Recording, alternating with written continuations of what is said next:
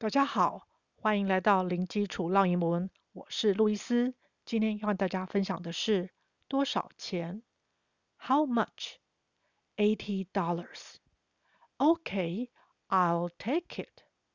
Well, thank you. It's too expensive. 分别是什么意思呢？How much 就是询问多少钱，eighty dollars 八十块钱。因为这边超过一块了，所以呢，dollar 后面会加 s。Okay, I'll take it。好哦，我要买它。I'll 是 I will 的缩写，take 在这里呢相当于购买，buy b u y。Okay, I'll take it。好，我要买它。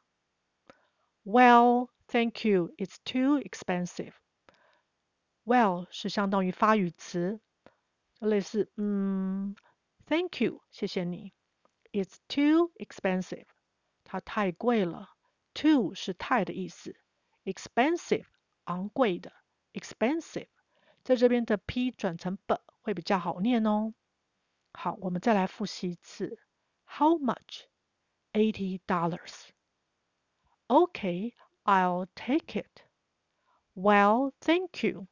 It's too expensive. OK，今天就分享到这儿，感谢收听零基础浪英文，下回见。Thanks for listening. I'll talk to you next time. Bye.